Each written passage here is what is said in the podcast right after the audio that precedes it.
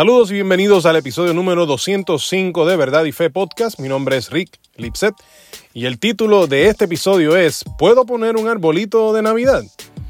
Hace apenas dos días muchos celebraron el nacimiento de Jesús, así que feliz Navidad.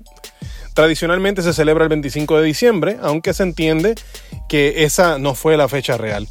Hace un tiempo atrás grabamos un episodio de nuestro podcast para hablar sobre la fecha verdadera del nacimiento de Jesús el enlace para ese episodio va a estar en la descripción.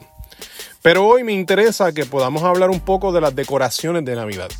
De la misma manera que, en que es común escuchar personas que no están de acuerdo en celebrar el advenimiento del Mesías prometido el 25 de diciembre porque esa no es la fecha, también muchos dicen que no es correcto utilizar árboles de Navidad, coronas de pino y otros ornamentos pues tienen su origen en el paganismo. Recientemente escuché a mi pastor, Nando Stey, de la Catacumba 9 de Calley, Puerto Rico, hablando sobre cómo llegó a Puerto Rico la tradición de los pinos con luces para celebrar la Navidad. Y él mencionaba que su trasfondo era cristiano, por lo menos la aplicación de ese elemento decorativo en Puerto Rico por primera vez. Steidel hacía mención de un artículo escrito por Jolimarian Torres donde relata que el doctor Enrique Stahl adornó un pino por primera vez en Puerto Rico, en la ciudad de Bayamón, con la intención de apuntar a Jesús como la luz que irrumpe en medio de las tinieblas. Esto ocurrió para el año 1866. Pero este hecho no quita el malestar para aquellos que entienden que como el origen de estos adornos era de carácter pagano, un cristiano no debería participar de ellos. Esto no es una línea de pensamiento correcta. En la lógica, esto se identifica como una falacia genética del pensamiento. Una falacia del pensamiento es cuando se llega a una conclusión de manera fallida y se acepta una postura que no sigue una línea lógica de pensamiento. La falacia genética específicamente se comete cuando no se acepta algo por su génesis, o sea, se discrimina contra su origen. Es como decir que no uso ropa de camuflaje porque esto fue diseñado originalmente para la milicia, para poder engañar a sus enemigos y matarlos. Como no estoy de acuerdo con matar gente, no puedo utilizar ropa de camuflaje. Esa conclusión no sigue una línea de pensamiento lógica, pues aunque el origen del camuflaje sea de carácter bélico, no significa que hoy día no podamos encontrar valor estético a esta ropa, por ejemplo, y utilizarlo como parte de la moda que adoptamos con nuestra manera de vestir. Cuando se acerca el tiempo navideño, muchos cristianos adornan sus casas con luces, ponen guirnaldas y hasta un pino, sea real o artificial, al que le colocan ornamentos y luces. Las razones para poner los adornos pueden ser variadas. Quizás simplemente les gusta cómo se ve y solo es un valor estético, pero también puede que la razón sea una teológica. Habrán cristianos que quieren que sus casas se iluminen en medio de la oscuridad de la noche para utilizarlo como alegoría de cómo Cristo vino como luz en medio de las tinieblas. Lo que definitivamente sería extraño es que un cristiano ponga adornos para cumplir con algún rito pagano. Quién sabe, quizás haya personas que lo hacen con esa intención, pero al menos los cristianos que adornan, de seguro, no lo hacen con esa intención del corazón y ahí es que está la clave. Lo que debemos procurar es que todo lo que hagamos sea con un corazón correcto. Si adornamos por la alegría de saber que Dios se hizo hombre en la persona de Jesús para venir a la tierra y rescatarnos, esta es una buena razón para hacerlo. Con el corazón estamos honrando a Dios en agradecimiento con lo que hizo hace más de dos mil años atrás para rescatar a todo aquel que pone su confianza en Él. Hace dos episodios atrás hablaba sobre si el cristiano debe guardar el sábado o no. Y allí utilicé Romanos 14, eh, versículos 5 al 8.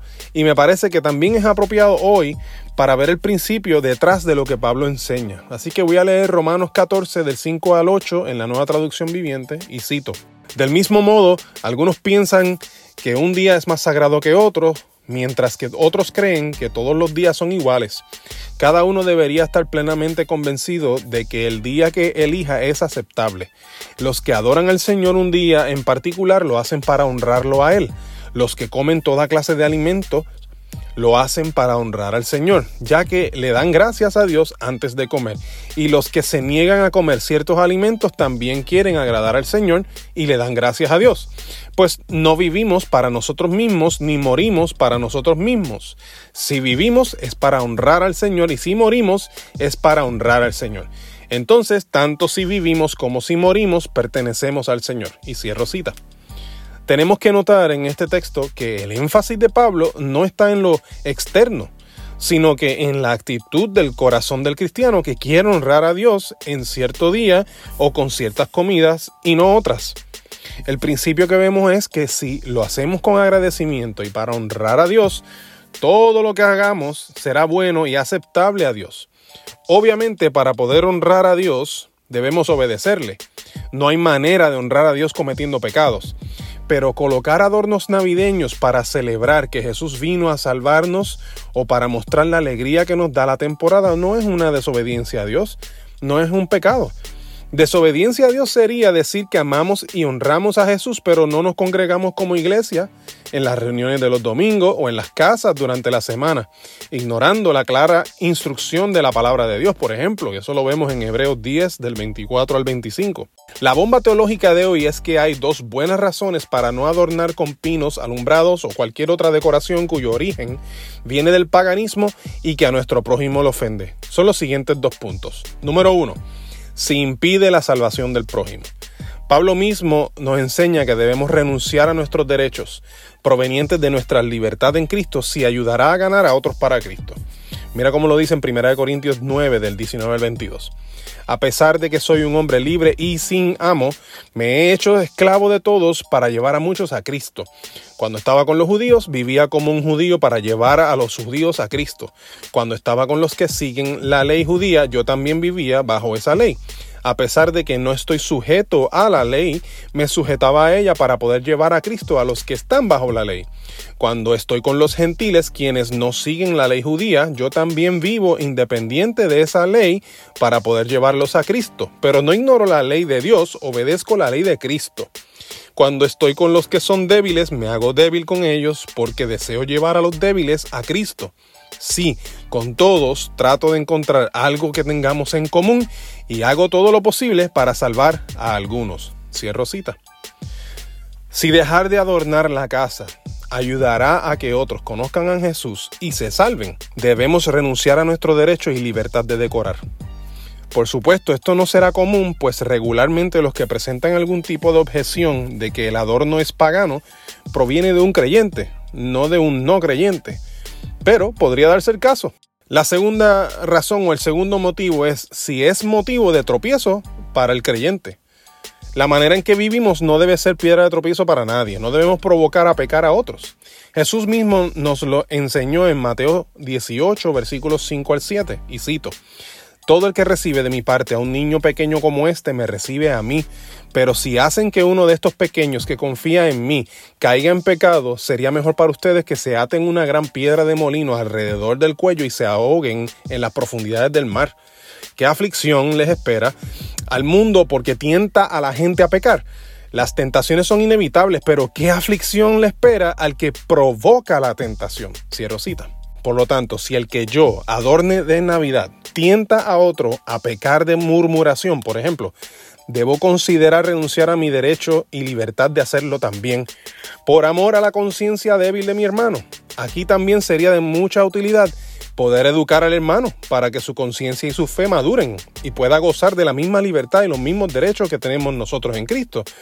Pero mientras tanto, por amor al prójimo, por amor a este hermano, podemos obviar los adornos bueno, finalmente, poner adornos de Navidad no es pecaminoso si la intención del corazón es la correcta.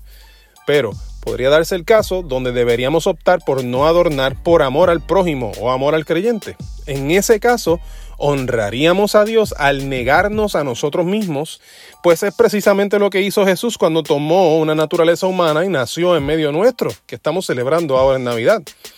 Cristo se negó a sí mismo para llegar a nuestro nivel y mostrarnos la gloria de Dios misma. Nosotros debemos estar listos también para imitarle en esto. Espero que este episodio sea de gran bendición para ustedes. Mi nombre es Rick Lipset. Puedes encontrar nuestro ministerio de apologética en verdadyfe.com. Envíanos tus preguntas como la que contestamos hoy o escríbenos para invitarnos a tu iglesia, congreso o retiro a preguntas@verdadyfe.com. Estamos en las redes sociales, estamos en YouTube, donde te invitamos que des like, subscribe y a la campanita. para que seas alertado tan pronto subamos contenido nuevo. Y puedes encontrarnos en formato de podcast por Spotify, Apple Podcast y muchas otras plataformas similares. Eso es todo por hoy. Dios les bendiga y será hasta la próxima ocasión. Feliz Navidad a todos.